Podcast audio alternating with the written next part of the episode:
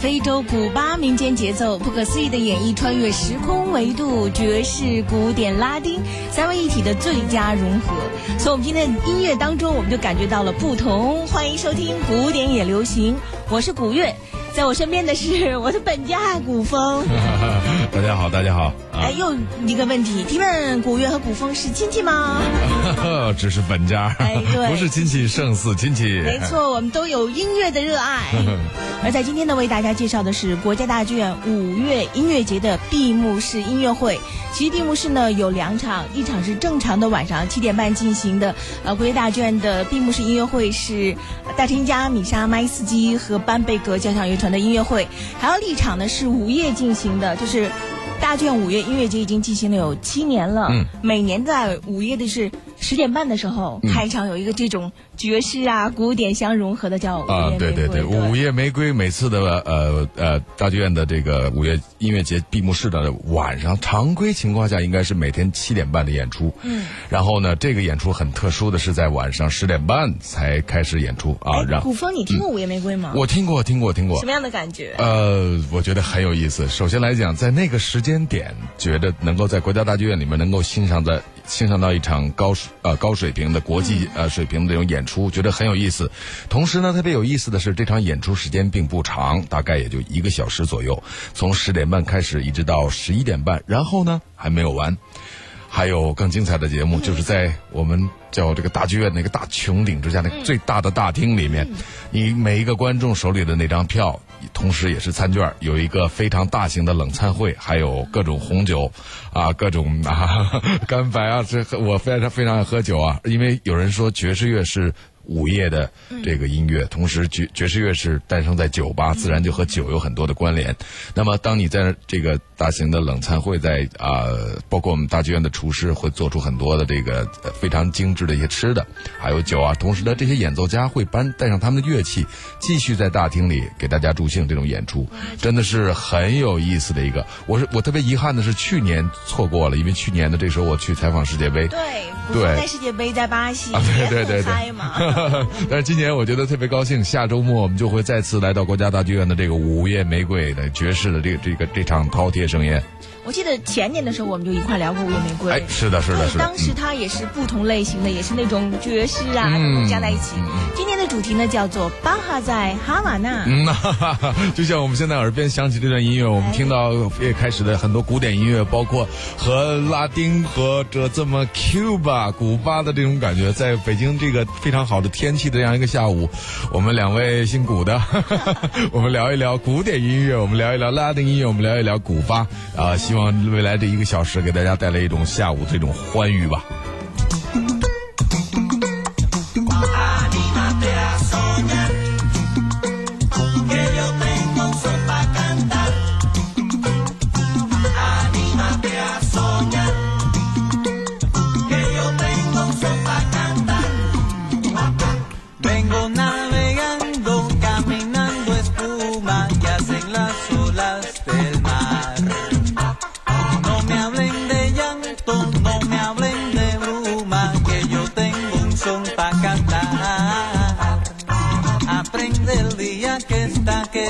Hacer la verdad, sonríe tu realidad. Directo a tu corazón, aquí va mi invitación a que cantes mi canción.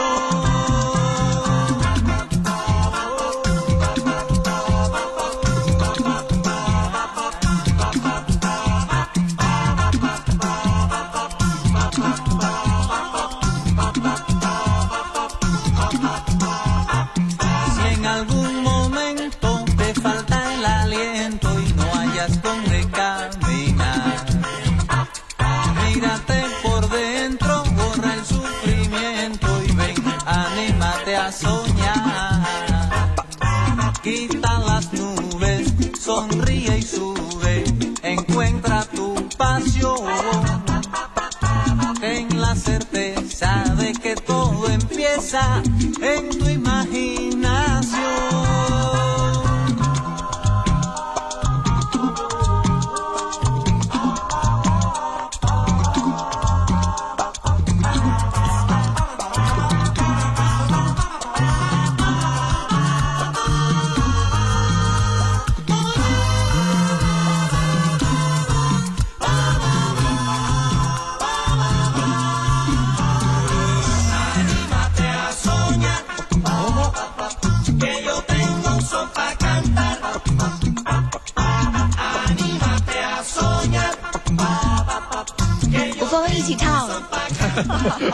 其实刚才音乐进行的时候，他也一直在唱。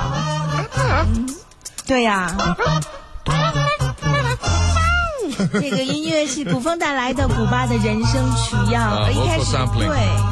呃，也是很有名的一个人声组合。对对对对对对，哎呀，其实哎呀，我每次到古月的节目都是觉得一个小时太短，然后对话着赶紧说话，要要说不完很多的话。不着急，我们慢慢聊吧。还好还有个几十分钟。其实每次在音乐中，我们得到共同的感动。说到这个古风哈，一直你是在进行着这个古典、爵士，包括人声的这种音乐的融合。所以每次找你来介绍这个午夜玫瑰啊、归大院的这个五月音乐节闭幕式是最合适的了。呃，其实我觉得自己的很多东西并不重要。其实现在我觉得这个在微信上，啊、朋友圈里流行的一句话就是“世界很大，要出去什么看看”等等等等。其实音乐也是这样的，有太多的东西我们只是不熟悉啊、但是在很多的这些领域当中，在国际上有很多的音乐家已经在很久很长的时间一直在这么做，把不一样的东西去融合。像我们耳边耳边响起的这个阿卡贝拉，呃，这种，因为它最早就是诞生在十呃十七、十八世纪的这个欧洲的宫廷里面的一种唱法，然后自然唱的就是唱诗班啊、包括后来的古典音乐，然后后来又随着音乐的发展和融合，在人声可以演唱出任何的一种风格，包括把古典音乐和这种啊啊、拉丁音乐或者说非洲的一些节奏很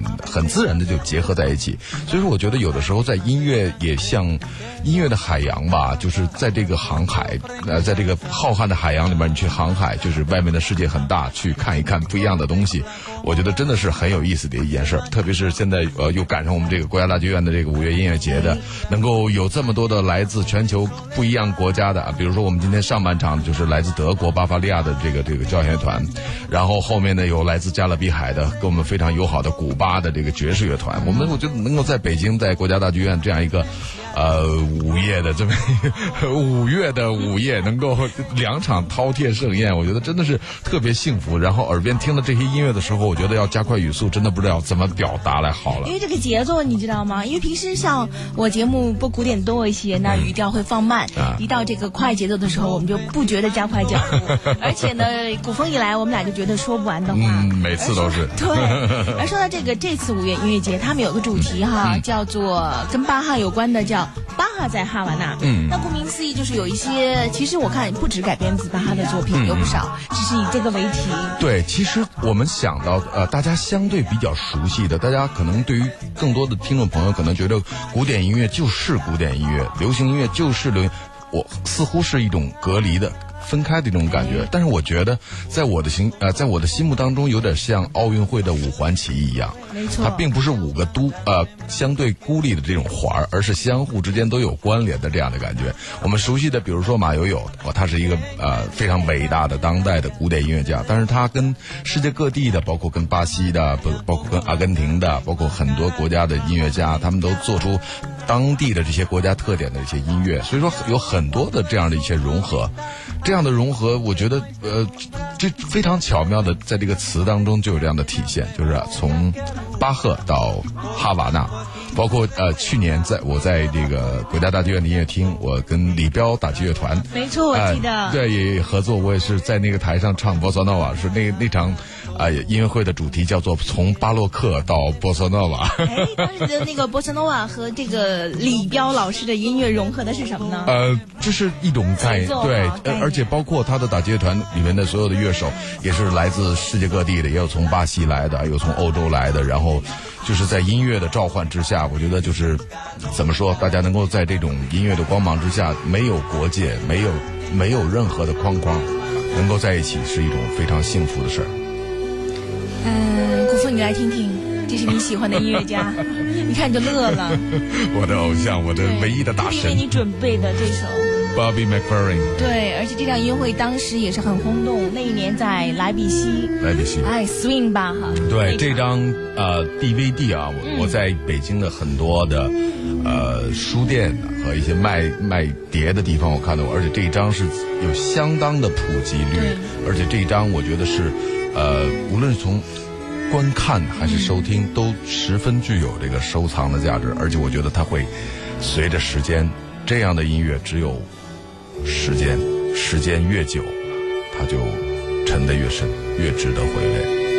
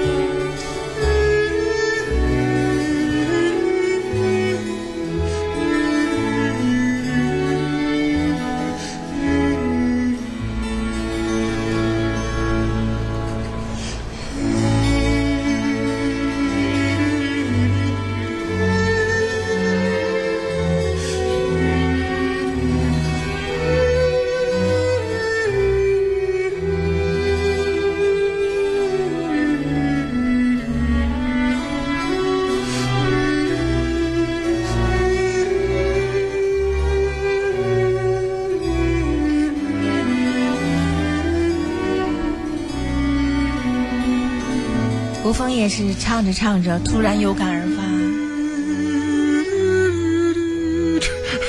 对呀、这感觉真的，呃，我有很多次，就是包括听 Bobby 的古典，特别是这首，嗯然后有很多次，就是啊，夜深人静的时候，啊，我觉得夜晚是听音乐的时候，人也是属于自己内心的时候，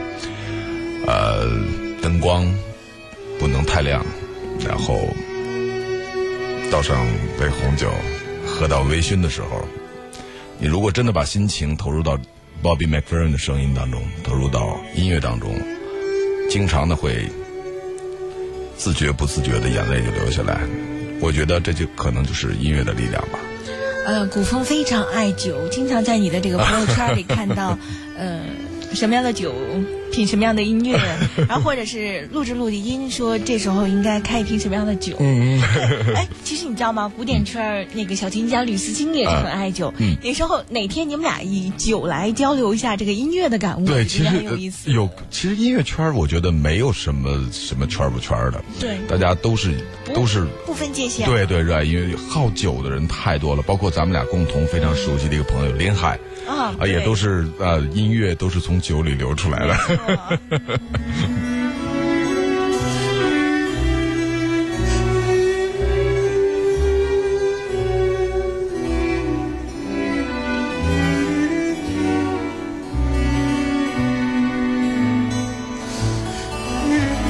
刚才你说在夜晚的时候聆听，然后灯光不要太亮，但是我觉得在午后聆听，刚才你看我们的这个急匆匆的感觉，那这首 Bobby McFerrin 的巴哈让我们一下就沉静下来了。是，这就是怎么说？有时候在音乐面前，真的，一切的语言是显得显得那么的苍白。但是有的时候，我们做节目又有一种心情。首先，我们两个本家老朋友在一块儿 一聊音乐，永远是话匣子一打开，永远是关不上。还有一个，毕竟节目时间是有限的，我真希望。这个节目能够啊，让我们聊个痛快。然后最好再摆上一杯红酒。哎，对了，说到酒，我想起来了，嗯你不说午夜玫瑰每次啊，如果大家观看的话，买票的话，这个有有餐券，嗯会有红酒啊等等这些是的是的。所以我突然想起，大家最好不要开车哈。对对对对，这要要这是非常重要的。但嗯而且大剧院，如果你去看演出，坐地铁也非常的方便。不会到十二点。十二点，那那就大家可以想办法吧，找代驾。我记得在这首后面嗯有一段非常精彩的，嗯我们一直都难以忘怀的那个片段。其实这就是在莱比锡的这个露天广场上，对对对对那时候在巴哈二百五十周年的时候，嗯，这是在那个之前，然后有一场纪念巴哈的音乐会，嗯就是让巴哈的音乐，刚才我们说了，音乐本来就不分圈儿，应该是不分界限的。嗯，对，所以我在想，呃，古风，你什么时候会？那是二百五十周年，等巴哈三百周年的时候，三百周年是我就不在了。对，然后做一张巴哈，我们聊呃，其实我觉得古典音乐的也是一个非常浩瀚的一片海洋，有很多的东西要去学，而且我觉得，真的人越学越觉得自己的无知。我觉得，特别是我的小孩在学钢琴的时候，在他弹巴赫的时候，因为从小你听我听了很多，但是我毕竟不是从事古典音乐。但是当孩子的手指触碰琴键，从幼稚的那个年纪一点一点开始接触到古典音乐，接触到巴赫的时候，我作为一个父亲，从最早去，呃。辅导他去认五线谱啊，然后老师教的他那个什么指法。当从你你也跟孩子一样去接触，从零开始接触巴赫的时候，你慢慢慢慢的，你就会发现巴赫的伟大，他的无以替代，他之前确实前无古人。他的未来也不会有任何人去与其并肩，甚至超越他。他的伟大真的，他不仅仅是一个古典音乐方面的伟大，他是在音乐，甚至是在人类灵魂当中的一种无以替代的这种伟大。所以说，为什么说有摇摆巴赫，有这种这样的巴赫，有包括后来摇滚呐，摇滚呐，所有的音乐形式都可以巴赫。我觉得这个真的是一件非常伟大的一件事情。所以我觉得巴哈，你知道吗？我觉得在所有作曲家当中，包括莫扎特、贝多芬呀等等，巴哈的这个音乐的形式是最多的。对对对，摇滚吧，然后甚至是冷爵士吧，对，等等而且左手右手干的是两件事儿。所以接下来我们还是来听听不同感受的巴哈。斯文格尔。这个我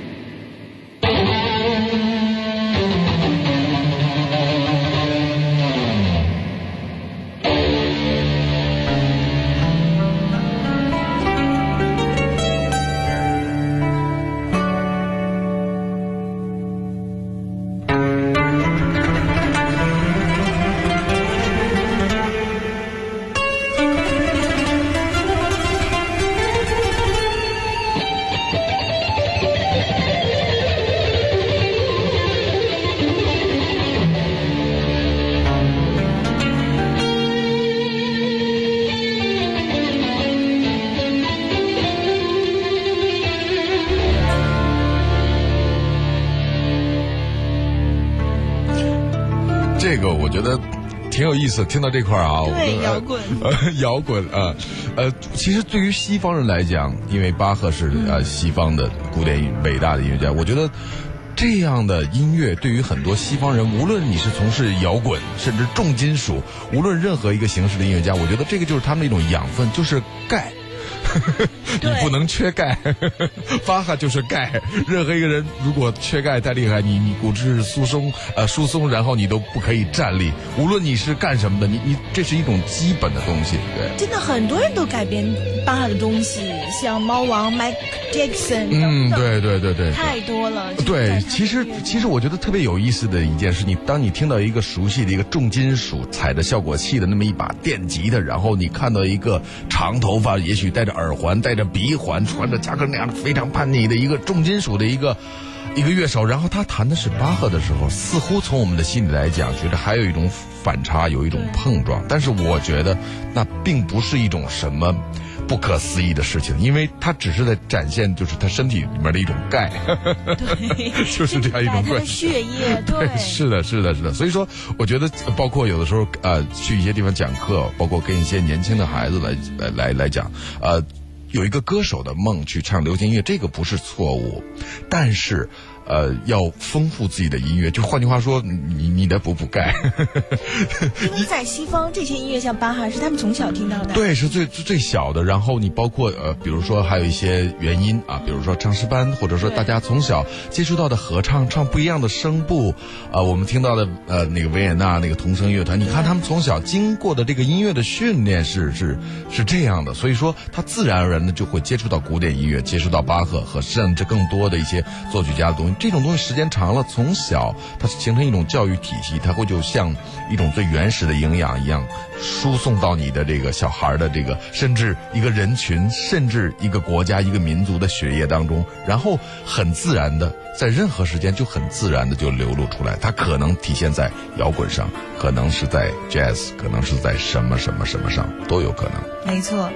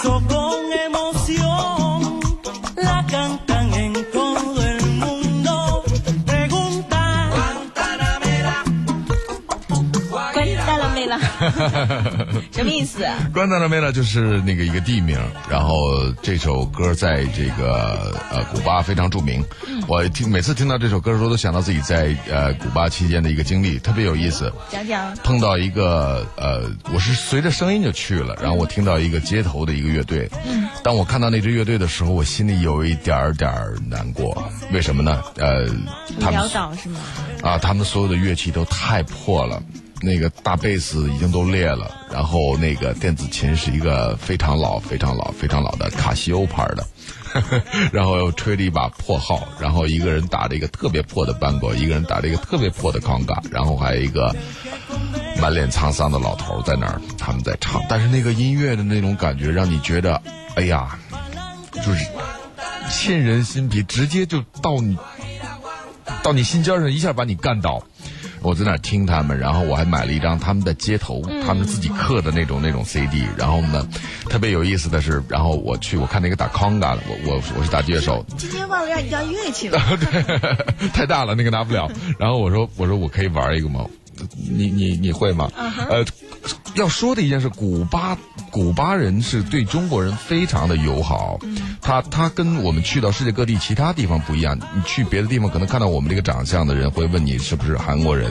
是不是日本人啊？但古在古巴不是，他会直接上来问你你是不是中国人啊？如果你说是中国人，他就西班牙语说 Viva Cuba，Viva China，呃，中国古巴万岁，中国万岁，特别友好。然后我去，我说我们玩一个吧，他说玩什么？我说那就玩这首《关达拉梅拉》吧，就是这首，然而这首也简单，关达拉梅拉，哎呀，关达拉梅拉，特别有意思。这首，而且包括，呃，开车的那个开我们大巴的司机，他都会这首，然后给他打一个节奏，他就会在那个地方啊去去唱关达拉梅拉，哎，这唱的这首歌，这种感觉。怎么说呢？就是你就感觉到一古巴人的对这种啊这这种音乐的这种感觉是留在血液里面的，他不需要加以任何修饰，他出来就是这样。他如同我们呃我们北京胡同的大爷那那大爷那个那唱六六两口京剧那一出来，那这不需要修饰，你知道吗？这一出来就是那味儿，这就我们北京味儿，这就如同于古巴人对于这样的呃音乐的这种这种感觉。还有我们大家熟悉的，比如说这个。啊，电视里面看到有一些体育舞蹈穿盛装的，比如说华尔兹啊、胡布舞，那是一种；还有一种是拉丁舞。但拉丁舞当中，比如说有斗牛啊，好吧，我们可以想到西班牙，但是可以想这方面都是为什么是拉丁舞？你就想这些国家，想这些音乐，比如说来自古巴的恰恰恰、伦巴。萨萨，哎呀，现在莎莎是一个多么风靡的，啊，风靡世界的一种感觉。然后你就是我特别遗憾，父母没有父母没有给我任何一点的这个舞蹈细胞。是吗？对，但是我看到那个，就是看到他们跳的时候，包括去巴西看跳桑巴的时候，哎呀，我那个美的，就是让你觉得音乐跟舞蹈的结合。然后就是你，无论你是全世界，你是来自任何一个地方，你对这儿的文化多么陌生。无论你是什么样一个种族、什么样肤色的人，当你看到你融入到古巴也好、巴西也好，好吧，我们说古巴吧，你看到那个萨萨那个音乐一响起，你看到那一个人，无论是台上的乐手还是舞者，甚至端酒过来那个服务员，你觉得你你融入到那里面，就瞬间你就被融化了。那种感觉真的是，嗯，嗯，反正古古风已经是手舞足蹈了，而且其实我一直在想，你当时后来跟他们一块儿来弹那个康嘎的时候，呃，他们当时的表情是什么样？呃，当时是有一点儿，呃，有一点儿惊讶吃惊，因为我是一个游客模样对。然后我当时是去古巴演出，然后呢，我们的一个朋友是呃，可以说他的名字是中央电视台的一个主持人，呃，英语节目的主持人纪晓军是我的好朋友，他还帮我拿摄像机拍下来了我那一段，我觉得那个段特别珍贵，就完全的一种纪实性质了。然后我打着康嘎去唱那个《关达的梅拉》，然后到走的时候，因为他们有一个有一个小小盒子吧，或者是一个帽子里面可以给钱，但我觉得。虽然他是街头，但是我在我心里他是艺术家，我不能给他钱，给他钱那个不好，我我去买他的那个 CD，哎，CD 是刻自己刻的那种特破的那种，我觉得去去买是一种是一种尊重。然后，哎呦，怎么说呢？特别难忘。有的时候生命当中就是这样，在一个遥远的地方，你碰到一个陌生的人，可能今生今世你们不再见了，但是他会永永远远留在你的记忆里。Con un corazón profundo, recrea cada segundo con ternura y seducción. Por eso con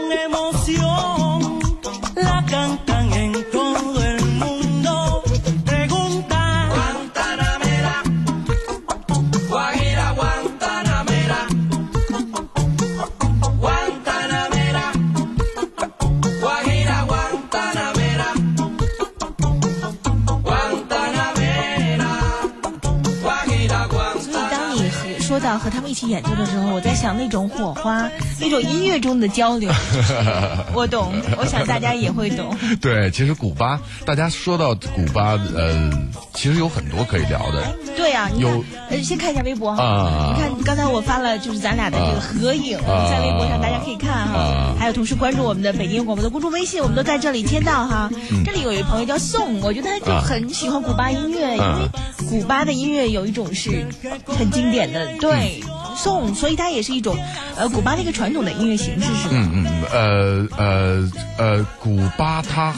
先说吧，就它很有意思的。首先，我们很我周围很多有朋友，我相信也代表很多人，就经常把古巴跟巴西混在一起了，给混了。首先来讲，古巴它离美就是在美国的下面，离美国的最南点 Key West，呃，或者说离迈阿密吧，很近，很近，很近，而且就是甚至可以呃、啊。游泳的游过去。桑巴，对呃，非常近。啊萨萨萨，所以就说会会混。啊，对对，会混。巴萨。诺瓦是巴西，对对，哎，桑巴和巴塞诺是在遥远的，是在巴西，是真的南半球，而且那边说的是葡萄牙语，然而古巴说的是这个西班牙语，完全不一样。而且特别有意思的是，我也是近些年在做巴西音乐的时候，跟古巴的还是我因为学学拉丁打击乐嘛，开始学那个 clave，换句话说，就像两根擀面杖一样，那是一个音乐的这种 key，就像一个钥匙一样，它一开始就像我们听到现在这个耳边那个 vocal sampling，他们有一个。拿用手去拍，但是那个去打着那个声音，哎，对，特别有意思。后来我学到是，它就是爸爸爸爸爸，好，这个就是古巴的。如果是爸爸爸，嗯，爸空爸空爸空这一，对这一下儿这两小节，只有这一这一拍的后半拍，好吧，这个就是巴西的。啊，我觉得很有趣儿，很有趣儿。就就如同，其实有的时候西方人看看我们中国人，看韩国人。看日本人，他也容易混，听到一些民族的一些东西啊，他也容易混。比如说听到日本的尺八，或者说听到中国的这个箫，哎呀等等，他也会混。其实就是这样，很多有意思的事儿，呃，去去喜欢，去听，去研究研究这些事儿。我觉得，用心来感悟。哎，对，用心来感悟，很有意思，很有意思。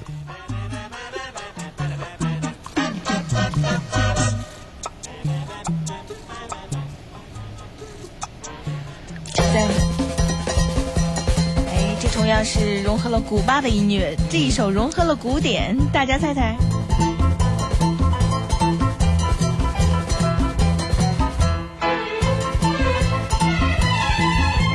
古风乐了，是不是你儿子会弹那个啊？土耳其进行曲，莫扎特。对，特别有意思。你呃，那个呃，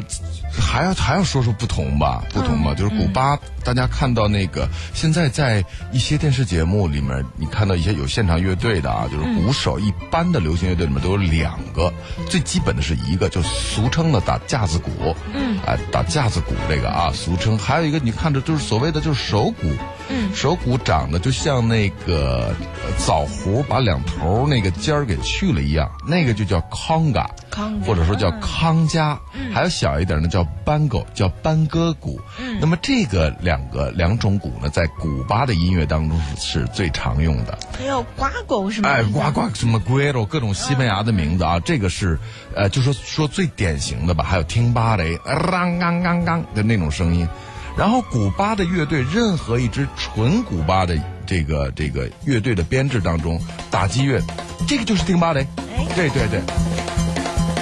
啷啷啷，这个这个，它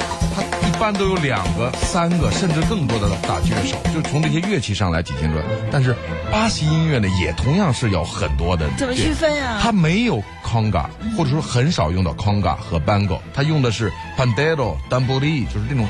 铃鼓在手上那种啊，反正很有意思。所以说。打击乐本身就是一个非常浩瀚的海洋，你看到很多的东西。反正，哎，这个比如说我们从世界杯，包括明年的奥运会当中，我们会看到巴西的很多的蛛丝马迹，包括以前的球星罗纳尔迪尼奥，他一进球了啊，拿那个手去打的巴西的这种。但是我们看到古巴这些东西，哎，对了，说到眼前嘛，我们这个国家大剧院，对呀二十三号晚上，你想知道古巴音乐吗？啊，知道古巴的这些呃音乐的特点呢？对吗？很方便，我们在一个浪漫的午夜去在这儿现场的体验一下，那个那是多好！